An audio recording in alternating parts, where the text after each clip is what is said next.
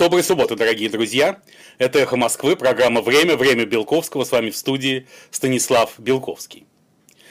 А, анонсируя эту программу, я обещал ничего не говорить о главной политической новости недели, точнее, может быть, даже месяца, сексуальных домогательствах в среде журналистов, особенно оппозиционных журналистов. И скажу лишь одно. Хочу сказать о предмете, который косвенно связан с этими сексуальными домогательствами. Сейчас я работаю над проектом нового периодического издания, которое призвано объединить всех журналистов, пострадавших от обвинений в сексуальных домогательствах. Обвинений чаще всего несправедливых или очень давних по времени, что заставляет усомниться в подлинности фабулы этих обвинений. А, было много идей, как назвать это издание. Стартовый вариант был 23, журнал 23, потому что 23 года получил Харви Вайнштейн, известный голливудский продюсер за сексуальные домогательства в своей среде. Но в итоге остановились на названии «Пристань», потому что действительно журнал должен стать пристанищем для многих профессионалов, столь нелепо попавших в жернова современной политкорректности и российских аналогов, наноаналогов, я бы сказал, движения МИТУ. Э, я говорил с моим давним приятелем, легендой российской журналистики Павлом Альбертовичем Лобковым, который согласился возглавить, любезно согласился, я бы сказал, возглавить редакционный совет этого издания, хотя главным редактором быть отказался, поскольку это все, должность главного редактора большая рутина. Алексей Алексеевич Венедиктов, наш босс, не даст соврать. К тому же Павел Альбертович не собирается прекращать сотрудничество с телеканалом «Дождь», где он сегодня является ключевой звездой. Так это на всякий случай. В общем, если вас обвинят в сексуальных домогательствах и вы вынуждены будете, будете уволиться, то, возможно, вас заинтересует проект издания «Пристань». Сенсация недели произошла в Москве 16 июля на этой неделе. Естественно, раз это сенсация этой недели. И связана она с именем москвича Сергея Десницкого. На сегодняшний день, может быть, он известен недостаточно, но скоро будет раскручен по полной программе, в том числе с помощью нашей программы. Сергей Десницкий изобрел новый способ борьбы с полицейским произволом в современной России. Он э, сумел практически переглядеть полицию. Э, 16 июля на Лубянке он э, вставал напротив полицейских и долго смотрел им в глаза, не отрывая взгляд. Большая часть полицейских терялась, отворачивалась и просто уходила с этого места – ну, в, какой-то момент э, Федеральная служба безопасности, чей главный офис находится на Лубянке, опомнилась, и по ее поручению полковник МВД Махонин, ну, является ли он на самом деле сотрудником МВД или нет, неизвестно, поскольку э, Лубянку охраняют многие э, спецслужбисты, переодетые в полицейских, заявил, что Десницкий осуществляет сексуальные домогательства тем самым к сотрудникам полиции, и Сергей был отправлен в автозак. Это уникальный случай, действительно, впервые в современной истории России. Затем Сергею Десницкому выписали протокол по части 5 статьи 20 2 э, Кодекса об административных правонарушениях, той самой знаменитой статье нарушение участникам публичного мероприятия установленного порядка проведения собраний, митинга, демонстрации, шествия или пикетирования. Но здесь полиция еще ссылается на действующий указ мэра Москвы о том, что в период пандемии и самоограничительных мер, самоизоляции – Э, массовые мероприятия проводить нельзя, в том числе и гляделки с полицией, которые тоже относятся к, э, проходят по категории массовых мероприятий. Э, в прошлом выпуске программы «Время Белковского» мы с вами отмечали, что массовым считается любое мероприятие с точки зрения околовластных юристов, которое вовлекает больше одного человека и привлекает внимание более одного человека. Поэтому, например, одиночный пикет – это тоже массовое мероприятие. Да, в нем стоит один человек, но на него-то смотрит много людей и собирается вокруг него, поэтому мероприятие неизбежно становится массовым, ибо таково его целеполагание. Массовость определяется целеполаганием. Хочешь привлечь внимание, значит, оно массовое. Вот. И, но опыт Сергея Десницкого может быть положен в основу, в принципе, новой стратегии воздействия протестующих на правоохранительную систему можно не просто вглядываться в полицейских, заставляя их тем самым отступать под коллективным тяжелым взглядом, например, во время э, демонстраций, манифестаций, митингов и так далее. Я думаю, можно реализовать стартап, сделав соответствующие очки, некий аналог, например, очков Google Glass, которые концентрировали бы взгляд протестующего и усилили бы, усиливали бы его воздействие на полицейских. И если все будут в таких очках, все протестующие, то полиция просто не сможет остановить протестные акции. Все сказанное ни в коей мере не являлось призывом к каким-либо несанкционированным действиям на грани или тем более за гранью действующего законодательства Российской Федерации. Ну а Основные сенсации, основным источником сенсаций для нас остается Хабаровск и Хабаровский край, где по-прежнему проходят мощнейшие манифестации э, в поддержку арестованного губернатора Сергея Форгала. Ну, на самом деле, не столько в поддержку Форгала, сколько в знак протеста против того демонстративного унижения, которому были подвергнуты хабаровские избиратели, а, выбравшие себе Форгала губернатором, а и обеспечившие в минувшем году э, партии э, списку ЛДПР – за которым стоял Сергей Фургал, большинство в Законодательной Думе Хабаровского края и на Законодательном собрании города Хабаровск. Напомню, что тогда, благодаря содействию Фургала и протестной энергии хабаровчан, 30 мандатов из 36 в Законодательной, Законодательной Думе Хабаровского края достались э, ЛДПРовцам и только два мандата единороссам. Подобного разгрома партия власти не знала за всю историю ее существования. И э, именно сегодня, в субботу, вновь массовое выступление, несмотря на 32-градусную жару, э, около 50 тысяч человек в Хабаровске приняли участие в протестных действиях. Э, протесты продолжились в Комсомольске на Амуре и в некоторых других городах Хабаровского края, и даже во Владивостоке, где люди, по некоторым данным от 500 до 2000, вышли на улицы под предлогом кормления голубей – это такая новая протестная технология. Выходим не на митинг, который, естественно, не санкционирован, а покормить голубей. Накануне э, мэр Хабаровска Сергей Кравчук заявил, что протестующие выходят за чьи-то там деньги, и все эти протесты координируются извне России. Однако впоследствии Сергей Кравчук с темы немножечко съехал и дезавуировал свои заявления, поскольку увидел, какое возмущение вызвали его высказывания, и сегодня к народу он не вышел. Сергей Кравчук – представитель «Единой России» он продолжает лишь нагнетать историю про то, что протестные акции приведут к резкой вспышке коронавируса, заболевания COVID-19 в Хабаровском крае. Это он точно знает. Э, кстати, э, многие задаются вопросом и э, пишут нам в комментариях, что означает фамилия Форгал. По нашим данным, нашей программы «Время Белковского», Форгал – это фамилия румынского происхождения, которая означает примерно «скромный». То есть, сама семья Форгалов – это приехала а, на Дальний Восток с Украины, но ну, все они румынского происхождения, а, включая хабаровского губернатора. А, надо заметить, что несмотря на масштаб акций, все они проходят абсолютно мирно, без каких бы то ни было жертв и разрушений, что позволяет говорить о том, что страх перед русским бунтом несколько преувеличен. Не так страшен русский бунт, осмысленный и отнюдь не беспощадный, во всяком случае, в масштабах города Хабаровска, когда он собирает людей, для которых действительно свобода выбора имеет значение. А вокруг Сергея Фургала, находящегося в столичном СИЗО Лефортово, происходят всякие неоднозначные и странные события. А в частности, его адвокат Борис Кожемякин заявил, что хотя хабаровский губернатор, все еще губернатор, его не отстранили от должности, а, благодарен хабаровчанам за акции в его поддержку. Сами массовые акции он осуждает.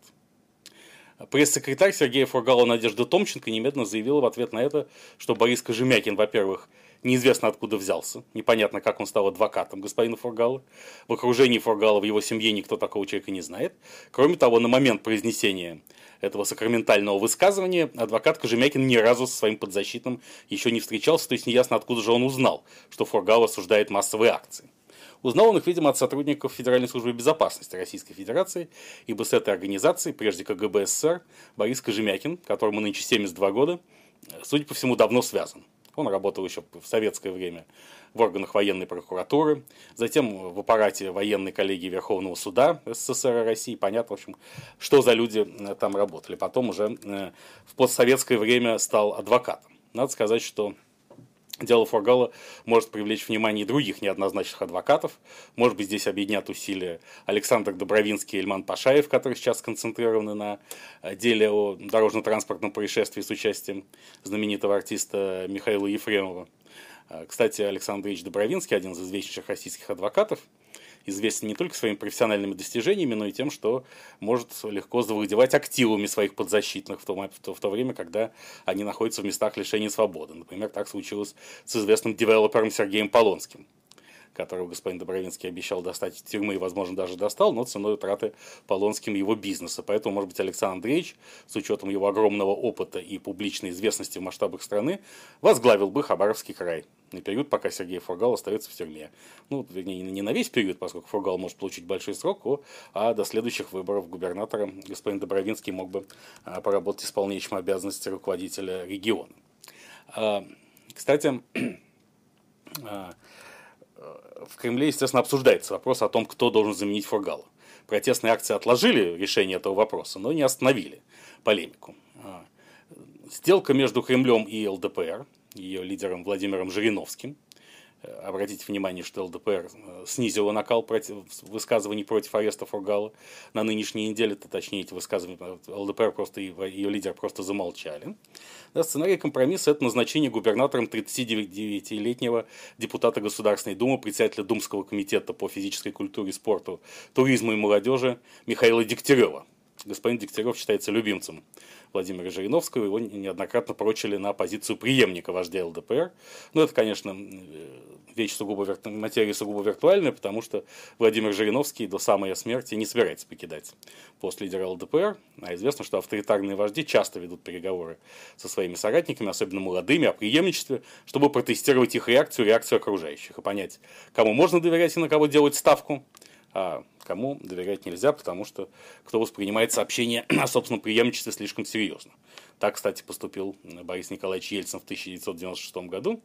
И те члены его команды, кто понимал прекрасно, Борис Николаевич собирается идти на выборы только сам и оставаться президентом, те остались его доверенными лицами. Те же, кто всерьез верил рассуждениям а, президента Ельцина о том, что он старый, больной, усталый и собирается уходить, те пострадали. В том числе, например, мэр Санкт-Петербурга Анатолий Александрович Собчак, который именно по этой причине в общем-то, лишился должности, ибо Борис Николаевич Ельцин э, поручил своему близкому окружению не допустить избрания Собчака на второй срок в том же 1996 году.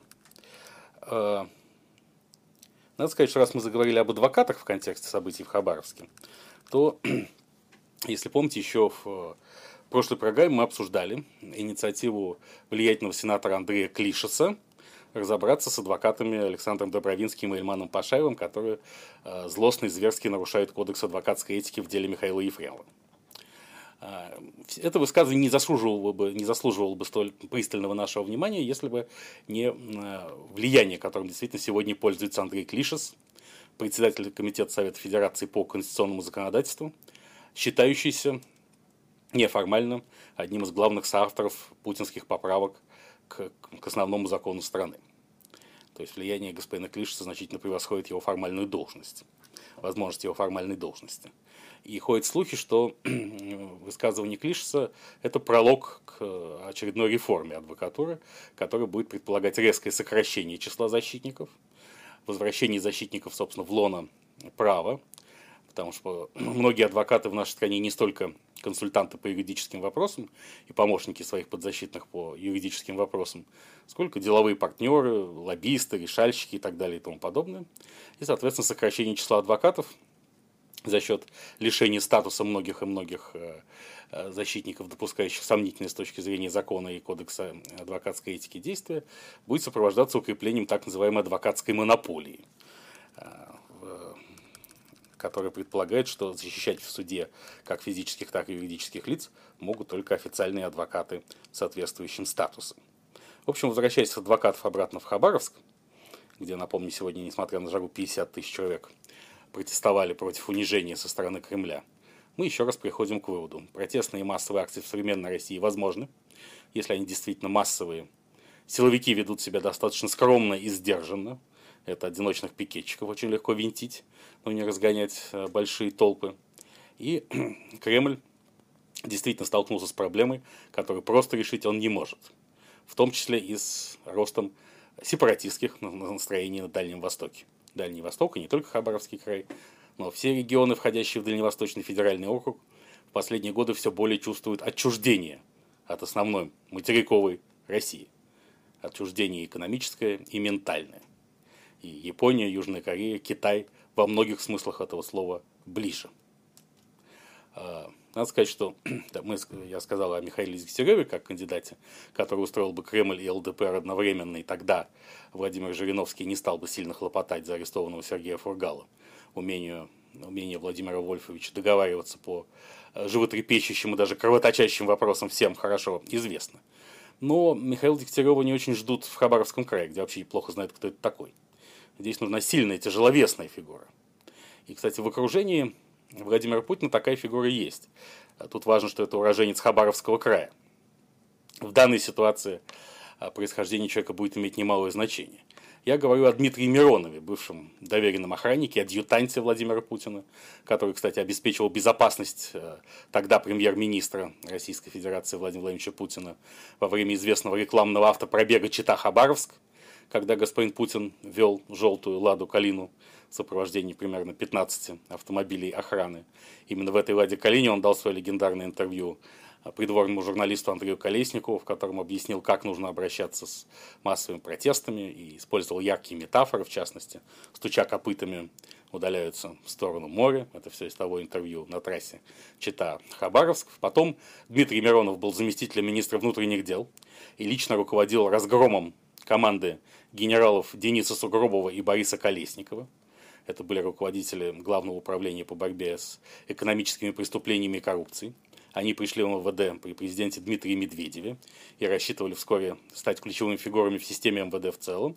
Но им не повезло, поскольку в 2012 году господин Медведев не пошел на второй срок.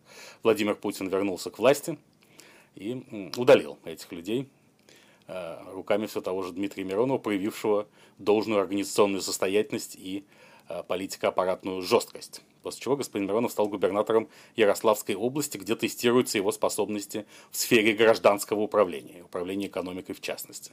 Поэтому Дмитрий Миронов, в принципе, может рассматриваться как кандидат на пост Хабаровского края в этой достаточно критической для Кремля ситуации. А то, что ситуация очень непростая, свидетельствует хотя бы поведение известнейшего влиятельного кремлевского пропагандиста Владимира Рудольфовича Соловьева, который сначала в эфире своей программы назвал участников массовых протестов в Хабаровском крае пьяной погонью, однако затем э, записал фактически извиняющийся ролик, где сказал, что ничего такого он не имел в виду, что действительно отдельные элементы пьяной, пьяной погони в протестах участвуют, да в каких протестах они не участвуют.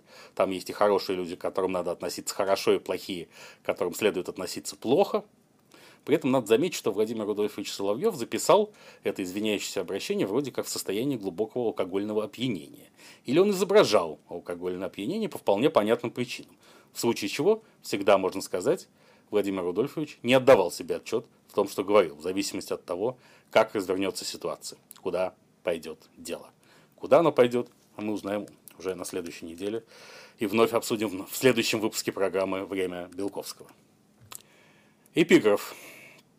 На этой неделе, 18 а, июля в 1980 году, Владимир Семенович Высоцкий в последний раз вышел на сцену театра на Таганке в роли Гамлета в культовом спектакле Юрия Петровича Любимого «Гамлет». И те, кто видел этот спектакль, живьем или в записи, знают, что все начиналось со стихов Бориса Леонидовича Пастернака в исполнении Владимира Семеновича Высоцкого. Гул затих. Я вышел на подмостки, прислонясь к дверному косяку. Я ловлю в далеком отголоске, что случится на моем веку. На меня наставлен сумрак ночи, тысячу биноклей на оси. Если только можно, Авва, отче, чашу эту мимо пронеси. Я люблю твой замысел упрямый и играть согласен эту роль, но сейчас идет другая драма, и на этот раз меня уволь. Но продуман распорядок действий и неотвратим конец пути. Я один. Все тонет в фарисействе. Жизнь прожить, не поле перейти. Новости науки. На этой неделе а, Великобритания устами своего министра иностранных дел Доминика Рааба официально заявила, что Россия с помощью хакеров а, пыталась похитить оксфордские разработки вакцины от коронавируса, от заболевания COVID-19. И, собственно, якобы эти разработки легли в основу препарата, изготовляемого в научно-исследовательском центре эпидемиологии и вирусологии имени почетного академика Николая Федоровича Гамалея. Российские официальные лица, естественно, это опровергли. От пресс-секретаря президента Дмитрия Пескова то до главы Российского фонда прямых инвестиций Кирилла Дмитриева. Мы с вами уже обсуждали, что Кирилл Дмитриев в последнее время всерьез приблизился к Владимиру Путину и считается составной частью живой и ходячей составной частью будущего коллегиального преемника президента, ибо господин Дмитриев близок к Екатерине Тихоновой, считающейся дочерью главы российского государства. Кирилл Дмитриев сказал, что никакого похищения нет, а вот Российский фонд прямых инвестиций и связанная с ним компания Air Farm договорилась с англо-шведской фармацевтической компанией AstraZeneca о совместных разработках в области вакцины. Все это будет производиться, опять же, в центре имени Гамалеи. А, и действительно на базе оксфордских э, изначальных исследований. То ли украли, то ли не украли, но если действительно вакцина имени почетного академика Гамалеи украдена у Великобритании, это вселяет определенный оптимизм. Значит, она не является полным фейком. А на этой неделе мы получили дополнительное свидетельство тому, того, вернее, прошу прощения, свидетельство того и доказательство тому, что многие представители правящей российской элиты уже вакцинировались посредством введения гамалейной вакцины в предплечье. И не исключено, весьма не исключено, что среди вакцинировавшихся есть и непосредственно президент Владимир Путин. Кирилл Дмитриев, кстати, отметил, что Россия должна стать одним из хабов для производства и поставок антикоронавирусной вакцины на международные рынки более чем 30 стран мира, включая Ближний Восток, Балканы и страны СНГ. Хочу заметить, кстати, что почетный академик Николай Федорович Гамалея, а, основатель соответствующего центра, на который сейчас с надеждой смотрят сотни миллионов глаз по всему миру, включая российских хакеров – вроде как похитивших вакцину у британцев, к счастью, а, вступил в коммунистическую партию Советского Союза в 1948 году в возрасте 90 лет, перед самой смертью, сказав, что просто накануне кончины должен, должен выполнить обещание, якобы не, некогда данное им Владимиру Ильичу Ленину. Это заставляет вспомнить известный анекдот о смерти закоренелого антисемита – который решил, перед, опять же, в последние дни своей жизни принять иудаизм. Никто не мог понять, зачем антисемиту иудаизм, но перед тем, как испустить дух, он сам все объяснил. Одним евреем меньше станет, сказал он перед смертью. Так что Николай Федорович Гамалеев перед смертью стал коммунистом. Но только перед смертью. Это напоминает, кстати, еще один анекдот про Рабиновича. Я уж прошу прощения за большое количество анекдотов с еврейскими мотивами. А, в нашей совершенно русской программе «Время Белковского». А, как э, Рабинович перед тем, как пойти в атаку, говорит другим бойцам, если я не вернусь, считайте меня коммунистом, а если вернусь, то не надо.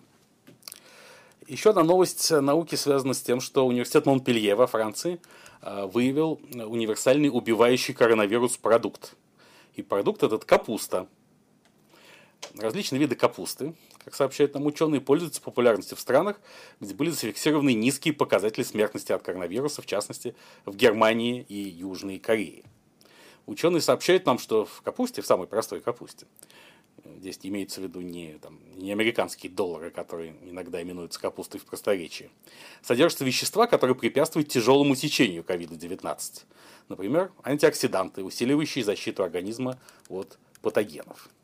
Поэтому я думаю, что не только наша задача налегать на капусту в меру скромных сил, особенно это относится к регионам, где велика массовая протестная активность, но думаю, что и столичные рестораторы, вообще почему столичные, российские рестораторы в целом могли бы уделить внимание специальному антикоронавирусному капустному меню – обращаясь к Аркадию Новикову и другим звездам российского ресторанного бизнеса, не проходите мимо, уважаемые господа, потому что, может быть, наличие специального капустного меню в ваших заведениях позволит им избежать закрытия во время возможного карантина нынешней осенью, когда ожидается какая-то N плюс первая по счету волна ковида-19.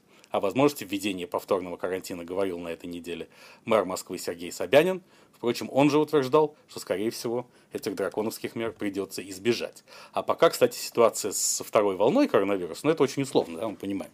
Непонятно, вторая это волна или первая, просто продолжающаяся в разных формах.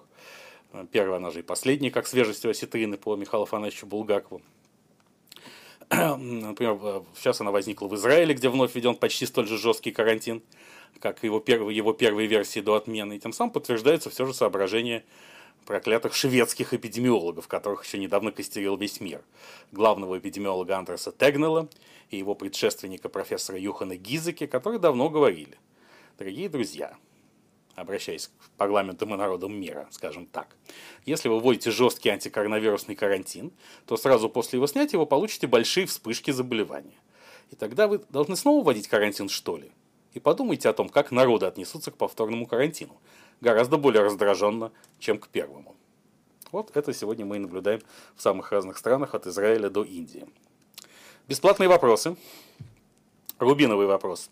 Вот Михаила Гордеева, геолога из Москвы, 23 года. Отрадно, что молодые люди сегодня становятся не только юристами, экономистами и нефтетрейдерами, но и геологами. А, то есть учеными. Пусть даже и в смежной с э, нефтегазовым комплексом дисциплине. Недавно Михаилу Горбачеву исполнилось 89 лет. С каждой минутой, считает Михаил Гордеев, увеличивается вероятность его кончины.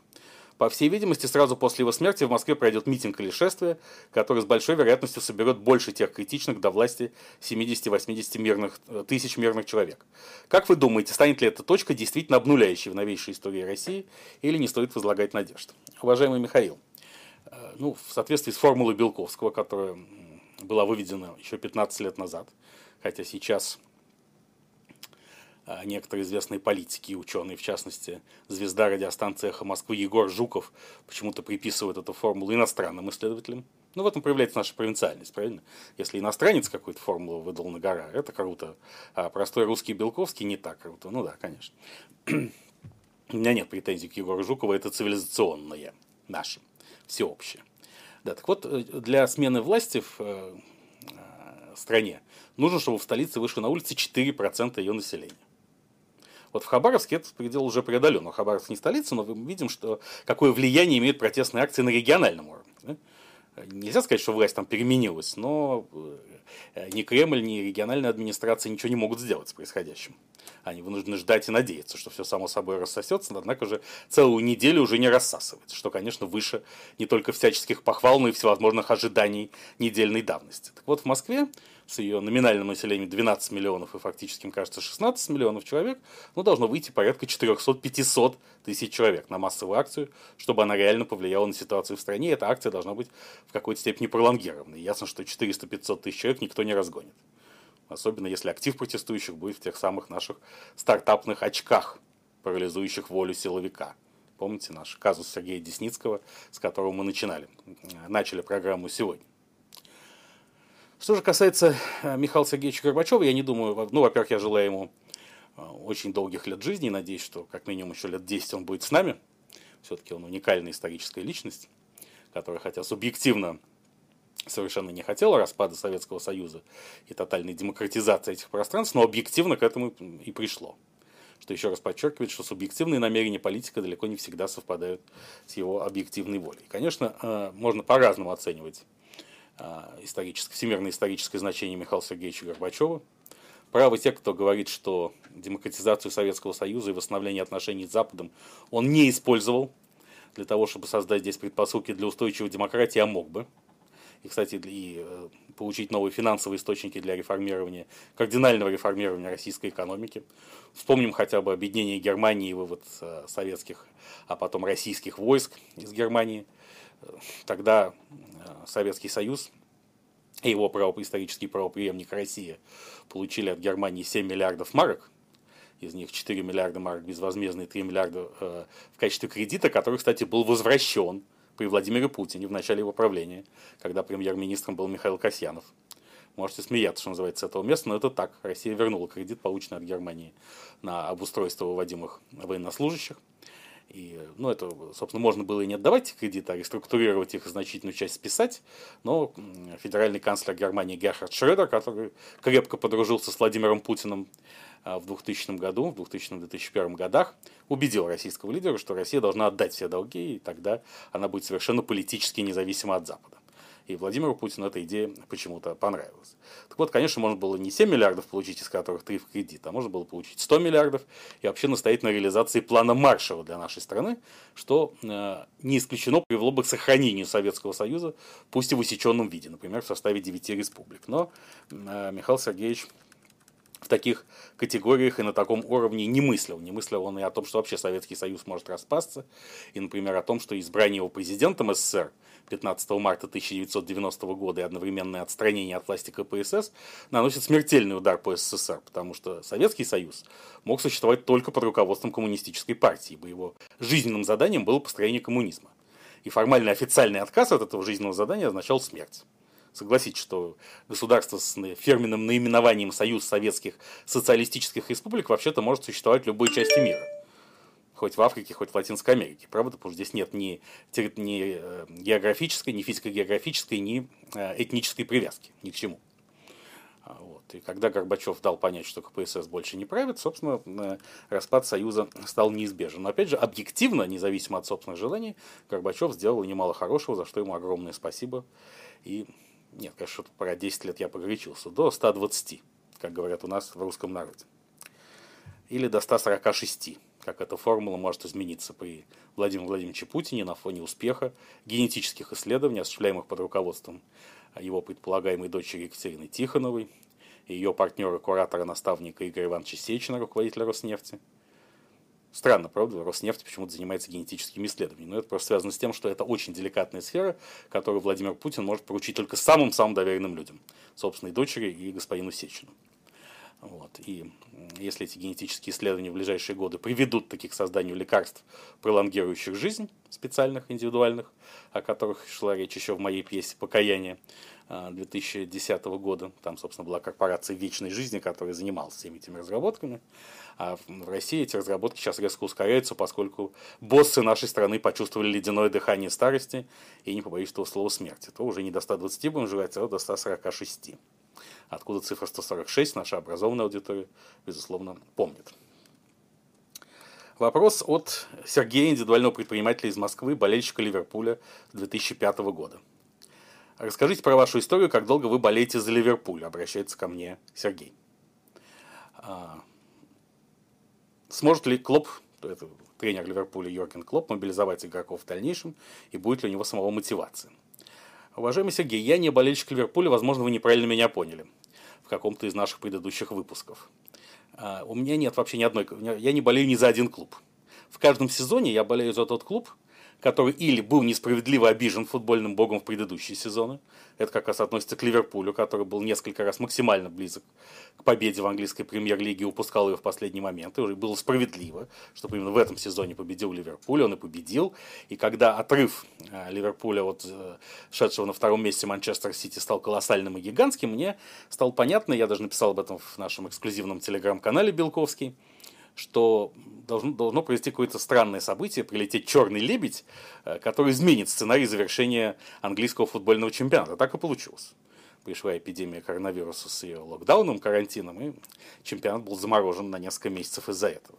Но все равно Ливерпуль э, стал чемпионом, и ясно, что после того, как Юрген Клоп привел клуб сначала к победе в Лиге чемпионов в минувшем году и в чемпионате в этом, мотивация его резко упала, о чем он сам э, неявно не говорит, не скрывает, во всяком случае, хотя и насказательно, конечно, высказывается на это, рассуждает на эти темы, но дает понять, что, видимо, он уйдет в отставку и возьмет, или возьмет как минимум большой отпуск, потому что после всего, чего он добился, долго поддерживать Ливерпуль на том же уровне он не сможет. А в России, кстати, в прошлом сезоне я впервые в жизни болел за «Зенит». Никогда не болел ни до, ни после этого за «Зенит». Почему? Потому что я считал, я желал большого успеха его главному главному тренеру Сергею Богдановичу Симаку. Я исходил из предположения, что если Сергей Симак в первый же свой сезон в «Зените» приведет клуб к чемпионству, то концепция наша российская привлекать старых демотивированных европейских звездных тренеров будет подвергнута ревизии. Ставка все-таки сделана на молодых российских тренеров, э, алчных, голодных до побед. Да, Симак победил уже, что избавило меня от необходимости болеть за «Зенит» дальше, поскольку ревизия концепции привлечения тренеров состоялась. Теперь платные вопросы. 0,25 мяса, это названо в честь Александра Леонидовича Мясникова, известнейшего российского врача, то есть 20, 22 э, тысячи рублей за вопрос. Вопрос первый. Валентин Борисович из Перми спрашивает нас о судьбе корпорации Норильский никель и перипетиях Э, с нею на этой неделе. Ну, как известно, Роспотребнадзор э, начислил, возмещ... Э, определил сумму возмещения экологического ущерба после катастрофы 29 мая 2020 года с разливом 21 тысячи тонн дистоплива в Норильске. 148 миллиардов рублей. Это примерно 2 миллиарда долларов. И на этой неделе стало понятно, что они пойдут в федеральный бюджет а не в бюджет Красноярского края, э, города Норильска или э, Таймырского, Долгана-Ненецкого э, муниципального района. То есть поступят они не напрямую туда, где этот колоссальный ущерб был нанесен. Федеральное министерство финансов объясняло это тем, что власти города Норильска и Таймырского муниципального района де-факто подконтрольны Норильскому никелю. если они получат эти гигантские деньги, то эти деньги каким-то хитрым способом вернутся обратно в корпорацию. Поэтому их нужно забрать в Москву. Хотя их можно было все-таки перечислить и в бюджет Красноярского края. Я думаю, что это было бы самое разумное компромиссное решение, но нет, потому что, видимо, этот, э, эта сумма возмещения, ущерба, не нужно путать ее со штрафом, это не штраф. Это юридически именно возмещение ущерба.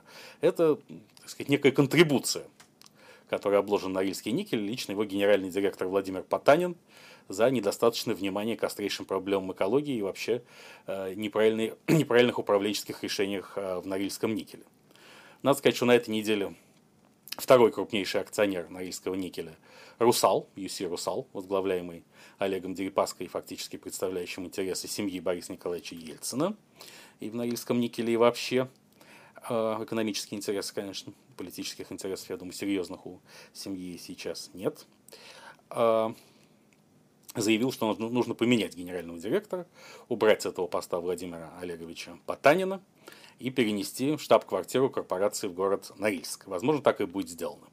Тем более президенту Владимиру Путину стало известно о пагубном увлечении Владимира Потанина домино, в которое, в которое э, гендиректор Норильского никеля играет каждую ночь до 4-5 утра, потом спит до обеда и поэтому не, не всегда доступен для обсуждения необходимых оперативных и стратегических решений и проблем корпорации.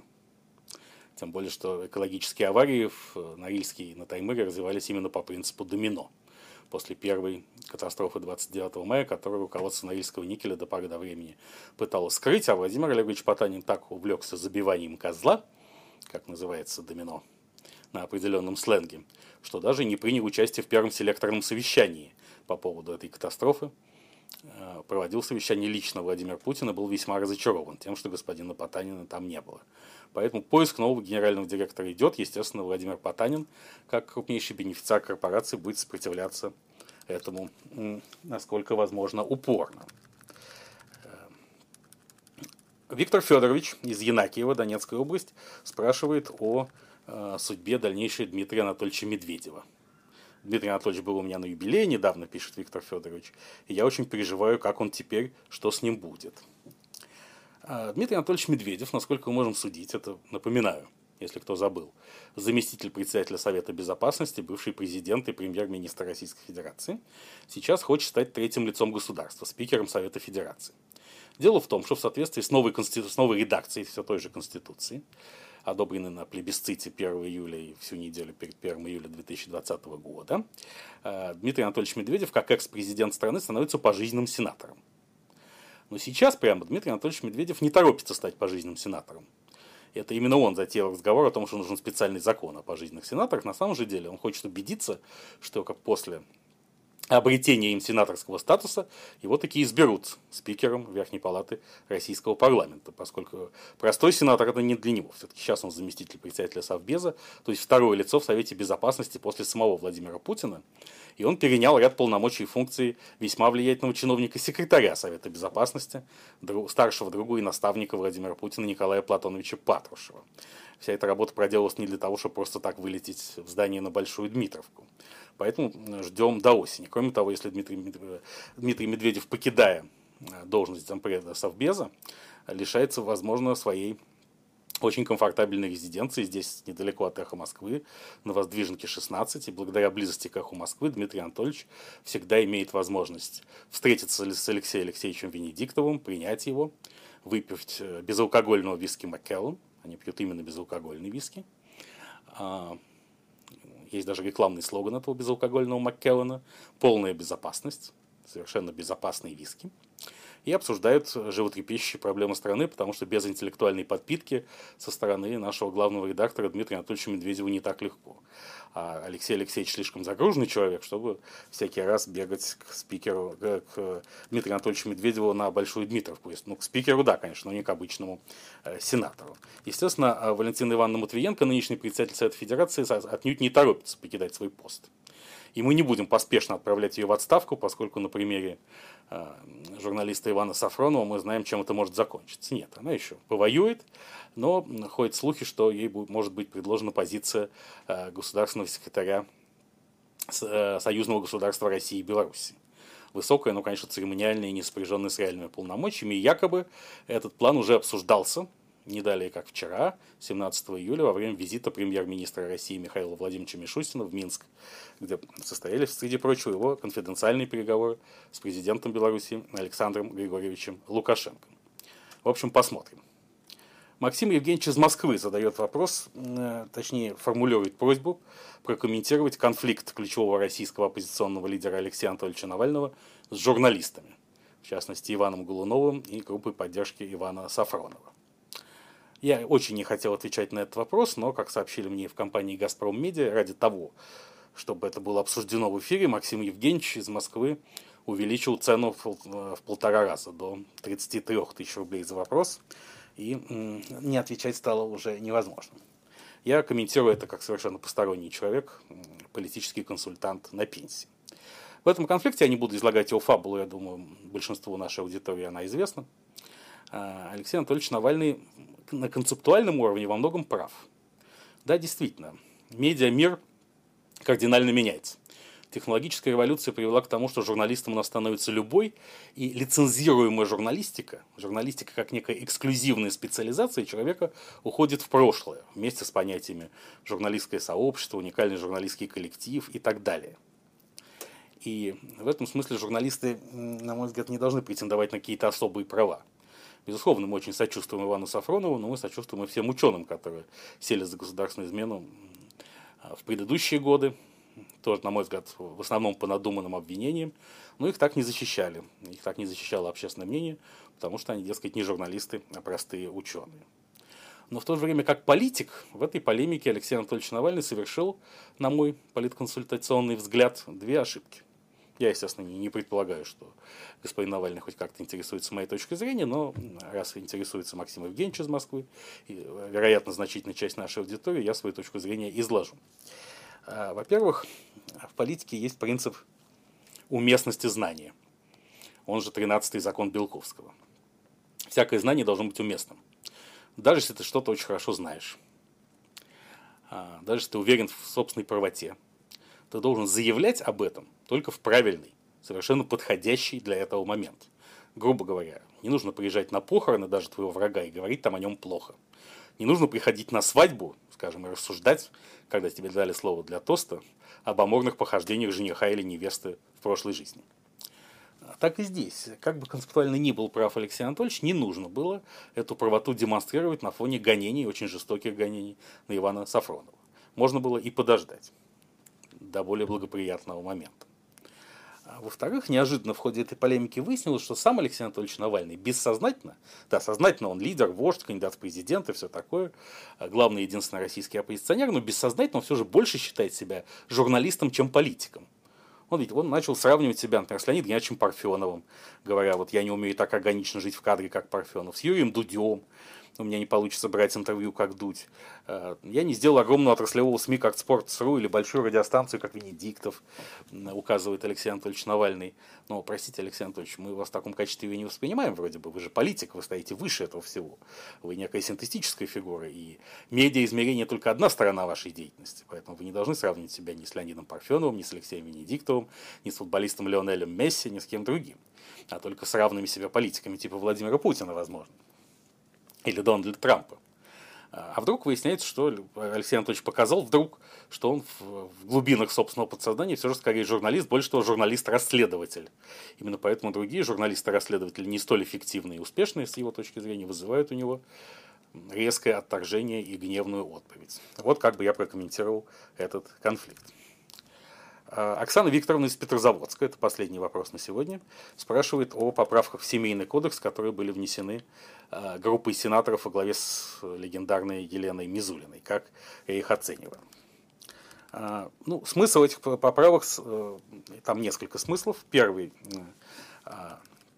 приоритет семьи над интересами отдельных членов семьи все учу, то есть семья как ячейка общества становится совершенно священной, и забрать просто так ребенка из семьи в соответствии с этими с мизулинскими поправками, э, даже если ребенок подвергается там насилию, за ним не, не следят, не кормят и не поют, будет нельзя, только по решению суда и в случае лишения родителей родительских прав. То есть семья сама знает, хорошо или плохо ее ребенку, независимо от того, как это выглядит, э, как это происходит на самом деле. А кроме того, мизулинские поправки предполагают, что трансгендеры, даже, те, даже люди, поменявшие пол э, и создавшие там, в результате семью мужчины и женщины, но не, не, так сказать, не мужчины и женщины от рождения, а в результате смены пола, не смогут усыновлять детей. То есть семья должна быть разнополой э, на основании данных свидетельств о рождении людей.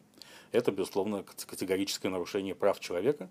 И вообще, поправки к Семейному кодексу проникнуты духом нарушения прав человека, и я отношусь к ним э, довольно скептически. А способна ли Россия еще бороться за права человека? На этот вопрос вполне утвердительно отвечает нам сегодня Хабаровск. И я надеюсь, что этот утвердительный ответ прозвучит в ближайшее время не только там. Вот что я думаю по этому поводу. Но вспоминать о том, что сын Елены Мизулиной работает в Бельгии в юридической фирме Майер Браун, которая спонсирует гей-организации, входит в сотню главных организаций, защищающих, сотню главных организаций Европы, защищающих права членов ЛГБТ-сообщества, мы не будем. Это всегда приводится как доказательство лицемерия госпожи Мизульной, столь активно борющейся с э, правами ЛГБТ в России. Но это все уже э, обговорено и проговорено. Поэтому я бы, конечно, своим скромным, тихим голосом призвал парламентариев не поддерживать поправки к Семейному кодексу, инициированные Еленой Мизулиной, еще э, некоторым количеством ее коллег-сенаторов. Включая, кстати, сенатора Максима Кваджарадзе, который долгие годы считался человеком, близким к бывшему премьер-министру Украины, одному из ключевых украинских политиков, Юлии Владимировне Тимошенко. 15 июля, кстати, на этой неделе российский день лени. Лень – это очень важное свойство нашего характера. Я бы даже сказал, что э, можно разобрать определенную проблематику российской истории культуры, современности, политики в терминах прокрастинации, скорее, чем лени. То есть сознательного уклонения, бессознательного, именно бессознательного уклонения от исполнения необходимых обязанностей. Причем прокрастинаторы в соответствии с современной классификацией бывают пассивные и активные. Пассивный прокрастинатор просто не хочет делать то, что он должен делать, все откладывает на последний момент, вот как студент готовится к экзамену в последнюю ночь и так далее. Активный же прокрастинатор делает это специально, потому что он понимает, что только в условиях стресса, а, колоссальных ограничений, ресурсных ограничений, в том числе главного ресурса времени, он в состоянии решить проблему и добиться успеха. Вот активная прокрастинация нам, русским людям, очень присуща, именно активная. И но Россия страна Водолея, она присуща еще э, людям, рожденным под знаком Водолея. Предлагаю э, нашим зрителям и слушателям Водолеям оценить это в себе. Есть у вас черты активного прокрастинатора или нет. А, и э, мощным теоретиком и практиком этих процессов является президент Владимир Путин, который неизменно говорит, что русский народ может продуктивно работать только в режиме аврала и неблагоприятной внешней ситуации – Поэтому по теории Владимира Путина международные санкции против России это хорошо, потому что только в условиях санкций мы сделаем что-то свое, осуществим импортзамещение в самых разных сферах, от сельского хозяйства до высоких технологий, например. И нужно проводить какие-то мероприятия, где у нас стоит над душой с пистолетом у виска некая внешняя сила, не дающая сместить сроки реализации этих проектов, этих проведения этих мероприятий. Там, включая Олимпиаду в Сочи, саммит АТС на остров Русский, чемпионат мира по футболу и так далее. И вот из этого Владимир Путин и исходит при программировании значительной части российской политики. Поэтому я считаю, что хотя Владимир Владимирович э, не получил Нобелевскую премию мира в 2013 году, хотя мог бы, если бы кто-то догадался пролоббировать этот проект, то не было бы ни аннексии Крыма, ни войны на юго-востоке Украины в 2014. Но потому что тогда за Сирию, за избавление Сирии от химического оружия Владимир Владимирович вполне имел право на это претендовать, но Нобелевку дали в итоге безликая организация за запрещение химического оружия, которая не сделала и 10% для урегулирования сирийского вопроса по сравнению с Путиным. А, но все-таки за вклад в теорию и практику активной прокрастинации русского народа, народа российского, многонационального народа Российской Федерации, прошу прощения, Владимир Владимирович Путин вполне имеет право претендовать на Нобелевскую премию по медицине. И это тоже умягчит его сердце и уменьшит количество авантюр, я надеюсь, в которых участвует современная путинская Российская Федерация. На этой неделе годовщина катастрофы малайзийского Боинга MH17 в небе над Донбассом в 2014 году. Это большая трагедия, которая, конечно, сказалась на восприятии современной России западным. Против России были введены новые санкции. Тогда, в день катастрофы, 17 июля, Владимир Путин ночью вышел в эфир и, обращаясь к одному единственному человеку, президенту Соединенных Штатов Америки Бараку Обаме, а, именно поэтому он вышел в эфир ночью, а, другие элементы аудитории его не волновали в этот момент, другие зрители и слушатели, сказал, что во всем виновата Украина, поскольку, во-первых, она не закрыла свое воздушное пространство, но главное, она ведет войну. И эта война против мирного населения Донецка и Луганска и есть причина катастрофы. А, конечно, мы даем себе отчет в том, что это не так. Что, скорее всего, все-таки малайзийский Boeing MH17 сейчас в Гаге с марта нынешнего года идут слушания, где обвиняемыми являются частные лица во главе с Игорем Ивановичем Геркиным Стрелковым, одним из фактических инициаторов войны на юго-востоке Украины а также в отношении господ Дубинского, Пулатова и Харченко, да, обвиняемые частные лица не Российской Федерации, но мы понимаем, что без э, российского военного участия там не обошлось, и, скорее всего, Боинг был сбит э, зенитно-ракетным э, комплексом БУК, доставленным э, с российской территории. И эти раны еще долго не будут залечены, потому что, в отличие от полковника Муаммара Каддафи, который признал свою ответственность за теракт в Локербе и выпал, э, выплатил по 10 миллионов долларов за каждую жертву семьям каждой из жертв этого теракта. А Владимир Владимирович Путин так поступать, конечно, не станет, он никогда не возьмет на себя за это ответственность, на себя и на, на Россию. Тем более это полностью укладывается в теорию активной прокрастинации. Но это если это еще одна проблема, с которой наша Россия должна справляться, то пусть она с ней справляется. Нас давят, мы крепчаем. Ну, все мы знаем, что эта пословица в оригинале звучит несколько жестче, но связываться с Роскомнадзором из-за этого не станем.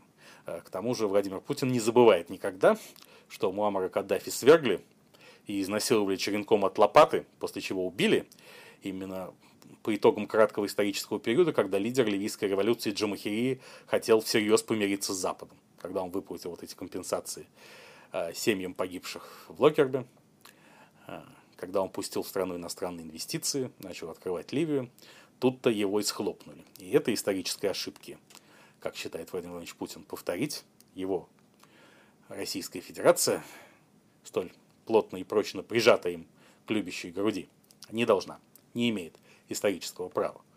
Она не имеет, в частности, права повторять ошибки Михаила Сергеевича Горбачева, о котором мы сегодня говорили, и, например, предавать силовиков. Именно поэтому нельзя бросать пластиковые стаканчики, нельзя никогда. Ибо это может кончиться плохо, как в конце правления Михаила Горбачева, когда силовики свое политическое руководство практически сдали. Я в двух словах буквально скажу о твитах Дональда Трампа, 45-го президента США на этой неделе. Он в основном рассуждает о том, как плохая его племянница Мэри Трамп, опубликовавшая против него гнусную, зловонную книгу, и как слаб его соперник Джозеф Байден, представитель демократов, который уже обходит Трампа а, по самым разным опросам на 12-14%. Чудо еще возможно, но в избрание Дональда Трампа на второй срок верится пока что все меньше. Хотя действительно, если экономический бум к сентябрю разгонится, а Дональд Трамп побьет Джозефа Байдена на дебатах, возможно, все. Но этому буму противостоит нарастание эпидемии коронавируса. Уже более 70 тысяч инфицированных ежедневно, и многие штаты хотят обратно вводить жесткий карантин. Здесь будет, возможно, не до экономического бума, во всяком случае так, как представлял его себе Дональд Трамп. А завершаем мы нашу программу по традиции музыкальной композиции. Это Владимир Семенович Высоцкий. Спасите наши души. Посвящается постплебисцитарной России, живущей при новой Конституции и неизменном, при новой редакции Конституции и неизменном Владимире Путине. Это была программа «Время Белковского» на «Эхе Москвы». С вами в студии был Станислав Белковский. Слушайте, смотрите, осязайте, обоняйте нас и непременно читайте эксклюзивный телеграм-канал «Белковский», нашего информационного спонсора. Подписывайтесь на него, не пожалеете. До скорого свидания.